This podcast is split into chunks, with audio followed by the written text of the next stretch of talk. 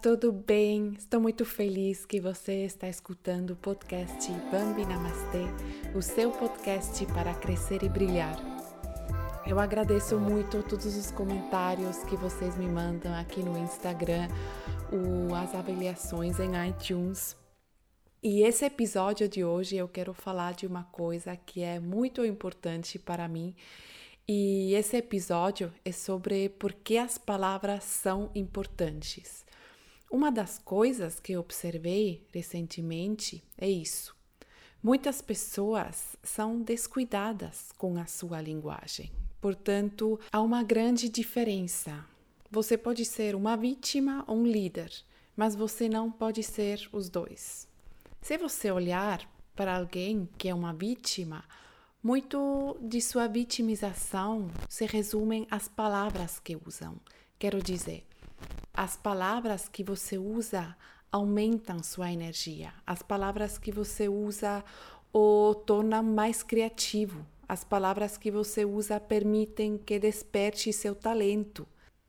Ou, do outro jeito, as palavras que você usa negam seu talento. As palavras que você usa podem reduzir a sua energia. Então você tem uma escolha todos os dias. No trabalho, em casa, no telefone com sua amiga, com a família, nas ruas, com estranhos. Você pode desenvolver um vocabulário de vítima ou a linguagem de liderança. E nesse episódio quero mostrar a você alguns insights sobre isso. Se eu falo de liderança, não tem que ser só profissional, liderança da própria vida, aí onde começa. Bem, as palavras sim são poderosas. Palavras já destruíram nações.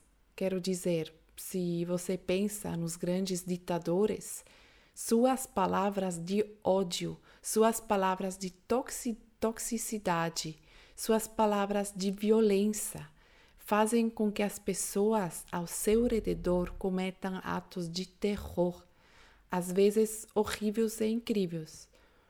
E do outro lado, você olha para pessoas como Nelson Mandela, Martin Luther King Jr., olha para os grandes construtores de negócios, olha para os humanitários, ou você olha para os grandes artistas e você verá que eles são muito cuidadosos com as suas palavras.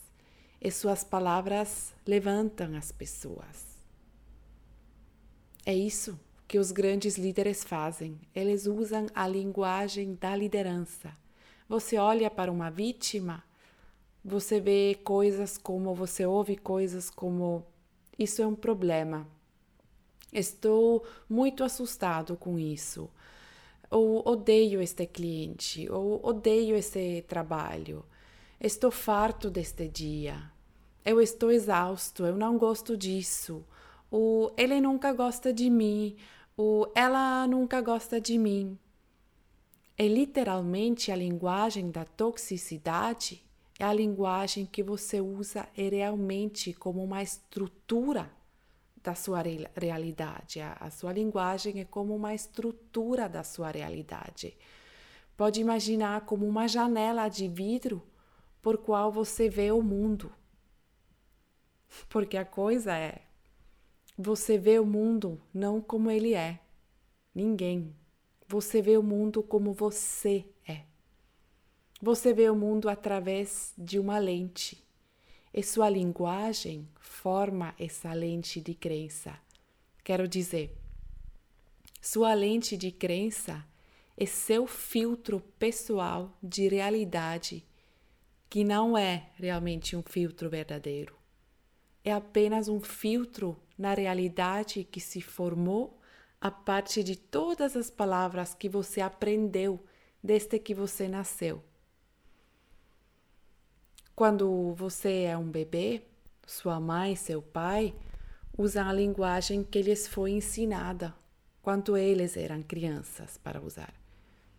E se eles também usaram a, a linguagem das vítimas, linguagem e, e frases como Você não sabe fazer isso. Eu odeio isso. Estou cansado disso. O dinheiro não cresce nas árvores. Seja simples. Fique humilde. Se você tiver sucesso, você será odiado. Todas aquelas mensagens, essas frases que recebemos de nossos pais, da mídia, do mundo ao nosso redor e dos amigos que tínhamos na adolescência, isso cria a lente da realidade que vai nos elevar ou nos destruir. Acho o que eu estou tentando dizer é que vemos o mundo por meio desse filtro pessoal. E muito desse filtro pessoal é realmente construído pela palavra que aprendemos e pela palavra que decidimos usar. A grande reviravolta em sua vida se resume a impedir um uso realmente inteligente das palavras. Como mencionei antes, a maioria das pessoas está totalmente inconsciente sobre suas palavras e o poder delas. Então, eu gostaria de encorajá-lo a tomar consciência e depois, se você gosta, mudar. Não fale sobre o que você odeia fazer. Fale sobre o que você ama fazer. Não fale sobre problemas, fale sobre oportunidades. Não fale sobre o que deixa, te deixa cansado. Fala sobre o que te deixa inspirado. Não fale sobre o seu passado, fale sobre o seu futuro. Não fale sobre que partiu seu coração. Fala sobre o que abre seu coração. Não fale sobre as coisas em sua vida que não estão funcionando. Fale sobre as coisas em sua vida que estão funcionando. Não fale sobre a sua dor, fale sobre o seu prazer. Porque também a coisa é assim, onde você coloca o foco disso, vai vir mais na sua vida. Então, se o seu foco é nos problemas, os problemas ficam mais.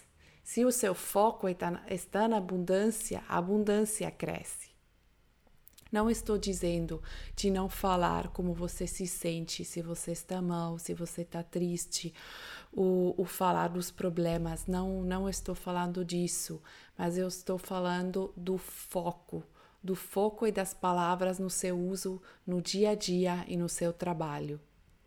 Eu adoraria compartilhar um exercício com você. Pegue o seu jornal, ou se você não estiver fazendo um, um jornal, um diário ainda, é uma boa oportunidade de começar. o John Didan disse uma vez: Eu não sei o que eu penso até escrever. Então, acho, acho que é uma frase bastante poderosa que mostra como é poderoso escrever os pensamentos para tomar consciência. Então, puxe uma nova página, faça uma linha e comece a escrever todas as palavras que você usa e todas as frases que você emprega que são realmente palavras de vítima. E na outra coluna, faz duas colunas, na outra coluna, escreve a linguagem da liderança, a linguagem que a partir de hoje você estará comprometido a usar. Portanto, você foi construído para ser um líder, você não, não para ser uma vítima. É uma vez que você tenha acertado suas palavras, to, primeiro tomado consciência, depois acertado as palavras, você vê que te fazem melhor. Você começa a perceber mudanças diárias em sua energia, no seu foco, seu impulso, na sua confiança. E quando você começa a acertar essas palavras, começa a levar sua vida profissional, sua vida pessoal a um nível totalmente novo. Eu espero muito que você gostou desse episódio. Me deixa os comentários no meu Instagram, @bambinamastê. Eu estou muito feliz por todos os feedbacks que vocês me mandam. Estou muito feliz é, por me conectar com vocês e estou muito feliz se vocês gostam das temáticas e se te ajuda, porque esse podcast eu criei para isso. Eu quero divulgar as coisas que, pode, que me ajudaram e que podem ajudar vocês também. Portanto, eu te mando um grande abraço desde Barcelona. Espero que você esteja bem, espero que você esteja na sua força e espero que você tenha muito amor na sua vida. Muito obrigada por escutar Bambina Namastê. Até mais!